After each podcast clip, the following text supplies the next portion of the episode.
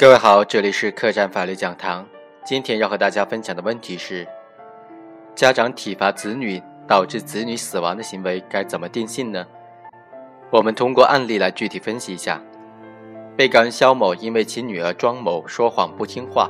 于是用衣架殴打庄某的大腿内侧部位置，并且罚跪一个小时。一个小时之后，又因为庄某尿床。肖某于是又用衣架殴打庄某的大腿内侧，用脚踢其臀部。当日庄某就经过抢救无效死亡了。经过鉴定，庄某是符合被巨大钝性暴力打击引起皮下失血性休克死亡的。法院经过审理就认为，被告人肖某在管教孩子的过程当中过失导致被害人死亡，其行为。符合过失致人死亡罪，因此判处有期徒刑三年，缓期四年。在本案当中，争议非常大，对于这个被告人肖某的行为该怎么定性呢？存在不同的意见，主要是涉及虐待罪、过失致人死亡罪和故意伤害罪。第一种意见认为，肖某的行为构成虐待罪，因为他在案发前为了惩罚共同生活的被害人，而多次对被害人打骂。采取罚跪、打、踢等等手段，均没有导致被害人死亡的故意的伤害行为，而是从肉体上虐待、折磨家庭成员和达到这种惩罚的目的，最终导致被害人死亡的结果符合虐待罪的特征。第二种观点则认为，肖某对庄某平时是比较疼爱的，没有虐待行为，只不过因为庄某说谎、尿床等等。为了达到教育和惩戒的目的而进行体罚，犯罪行为的客观表现为是罚跪、用衣架打其大腿的内侧部位、踢其臀部等等。发现庄某有生命危险之后，立即送往医院抢救。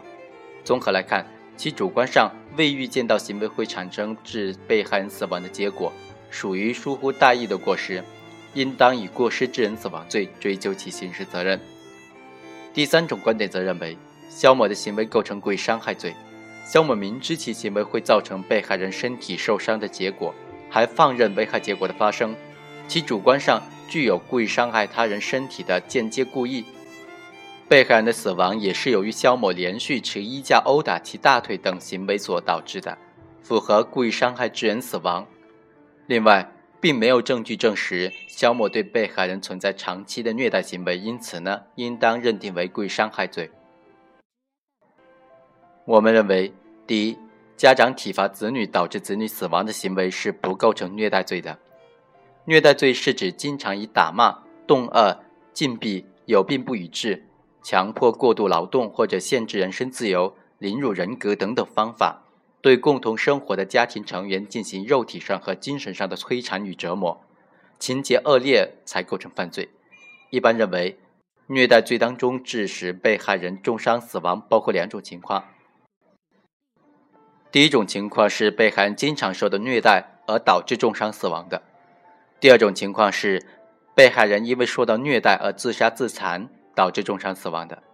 在第一种情况之下，定性容易出现争议。虐待致死与故意伤害致死、过失致人死亡最突出的区别就在于，虐待行为具有持续性，表现形式多样性，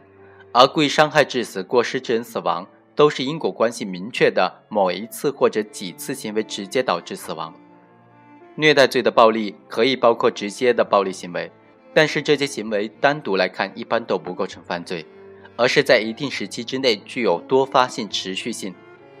虐待导致人死伤的结果，一般都是由于长期累计而逐渐导致的。换言之，表现为在一定时期之内，行为人持续不断地实施虐待行为。如果把这些连续的行为割裂开来看，单次行为很难达到犯罪的程度和标准，一般不具备独立评价的意义。因此，偶尔的这种殴打行为、体罚行为，以及因家庭纠纷而动辄打骂等等行为，不能够认定为虐待行为。在本案当中，被告人肖某长期在外打工，而被害人庄某一直生活在老家。肖某将孩子接来一起生活之后，案发前对孩子并没有虐待的行为。由于长期的分开生活而造成了生活习惯等等方面的差异，以及肖某自身教育方法适当，导致其在出现问题之后采取的简单粗暴的体罚方法来教育被害人。但这种偶发性的、非持续性的体罚，并不能够成为虐待罪的这种构成要件，并且呢，被害死因鉴定为是暴力导致失血性休克死亡的，这也不符合长期虐待打击这种累积的结果体现，因此肖某的行为是不构成虐待罪的。第二，要准确的区分故意伤害罪和过失致人死亡罪在本案当中的区别。首先。应当以犯罪的客观方面为基准，结合动机和案发之后行为的表现综合来判断其罪过。罪过是指行为人对实施的侵害法益的行为及结果所持有的一种心理态度，包括犯罪的故意和犯罪的过失。过失犯罪行为人对于危害结果是不追求也不放任，而是应当预见而没有预见，或者已经预见却轻信能够避免，主观上不希望危害结果的发生。若发生危害结果是违背其主观意愿的，在故意犯罪当中，行为人对于危害结果的发生是追求的或者是放任的，主观上是不反对的。过失致人死亡和故意伤害致人死亡关键区分就在于，行为人是否存在伤害他人身体健康的故意。在司法实践当中，对于家长体罚导致子女死亡的案件，因为他们彼此身份的特殊性。而且案发的环境比较封闭等等，使得对行为人作案时主观意图的判断常常陷入较大分歧当中，导致定罪上的差异。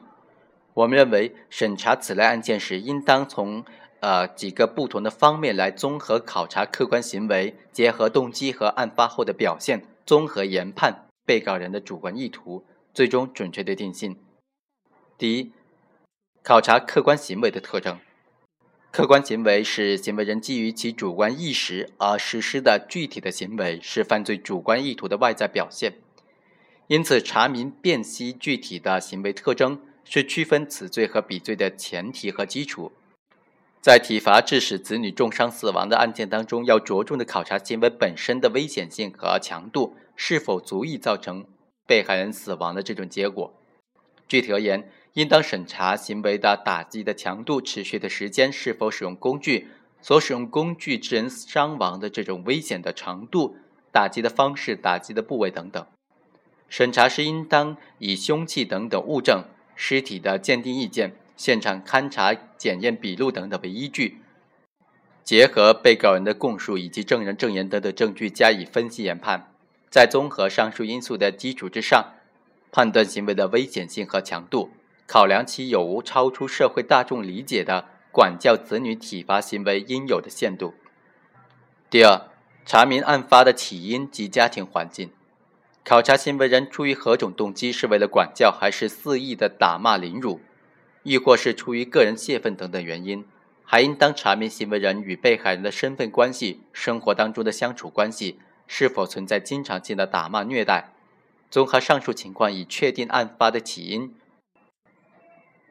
另外，也要结合我国传统文化当中的某些制约性观念因素，例如“棍棒之下出孝子”“不打不成器”等等这些简单粗暴的教育观念和方式仍然是存在的，不能够因为出现了伤亡的结果，就将家长出于管教子女的善良动机而采取的一定程度的殴打、体罚等等行为都认定为故意伤害犯罪。最后，分析案发之后的行为。案发之后的行为是反映行为人作案时主观心态的一项参考的因素。例如，在发现行为导致被害人生命健康受损之后，是给予二次伤害，还是置之不理，还是马上的积极施救，可以在不同的程度上反映行为人实施体罚时的主观心态。当然，案发动机和案发之后的态度并不具有单独的证明意义。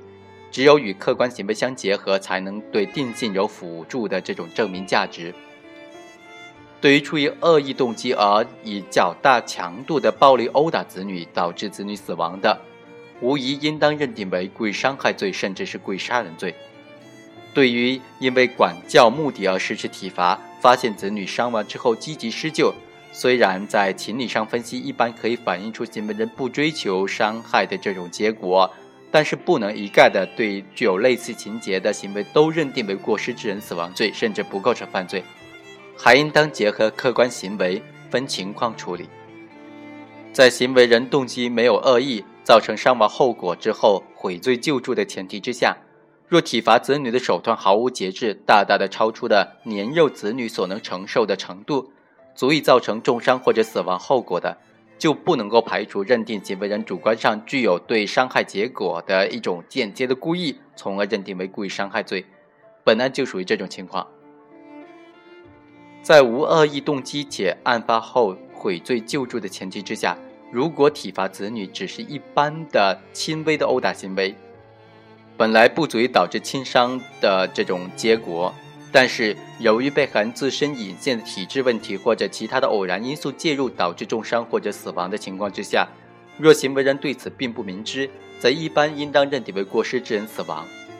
即使行为人知道被害人有疾病，但若之前曾有过轻微的打骂行为，并没有造成被害人身体伤害，而案发时类似的行为却发生了伤害的结果，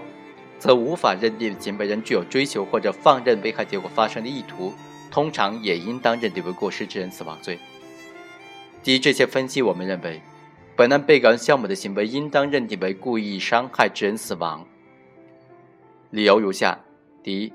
从客观行为上分析。被告人肖某首先是为了惩罚被害人的说谎行为而用衣架打击被害人大腿内侧，并且罚跪，后来又因为被害人尿床而用衣架再次殴打。认定肖某构成过失致人死亡罪的观点就认为，本案的犯罪手段有限，以一般人的认知标准为判断，踢臀部、打击大腿的内侧以及罚跪等的体罚方式，通常不具有致人重伤或者死亡的这种社会危险性。所使用的衣架也只是日常生活用品，从工具的危险性、打击的部位等等而言，一般不会造成对人身的重大伤害，因此肖某属于疏忽大意的过失致人死亡。但是我们认为这种观点是值得商榷的。本案法院认定被告人的犯罪手段是用衣架殴打大腿内侧、踢臀部、罚跪等等。然而从法医学的常识来判断，